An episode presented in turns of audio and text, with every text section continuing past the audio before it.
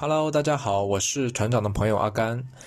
近期国外疫情发展非常迅速，像口罩、消毒液等热门关键词在谷歌趋势上的热度数据呢，已经翻了几十倍。这个热度的增长其实非常恐怖。做过谷歌广告投放的朋友可能更加深有体会啊，这个背后其实是意味着巨大的商机的。但是我们的亚马逊、速卖通、易贝等平台呢？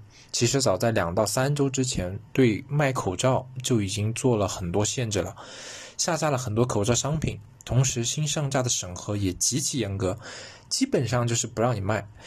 那么很多卖家朋友为了抓住商机，同时减少因平台各项政策带来的损失呢，大家就跑到 Facebook、谷歌等平台上去投广告。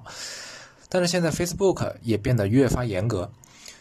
早在两周之前，Facebook 就已经禁止了医用口罩的商业广告投放，但因为审核不严的一些原因，我们机智的卖家还是可以把广告投出来，一部分啊，只是一部分。十九号的时候，Facebook 又禁止了洗手液、消毒湿巾等产品的广告投放，同时加大了审核力度。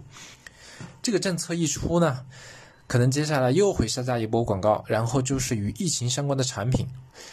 这也不让你卖，那也不让你卖。不过在谷歌平台上，三月二十一号，也就是今天上午，我去搜索 face mask 等关键词的时候，发现仍然可以看到相关产品的谷歌 shopping 广告。这些广告不知道还能投多久。不过我个人的观点是呢，希望我们的卖家朋友能够把握住这次机会吧，把合格的、符合质量要求的防疫物资能够输出到全世界。让尽可能多的人都能够戴上口罩，渡过难关。好了，以上就是今天的内容。我是团长的朋友阿甘，我们下期再见。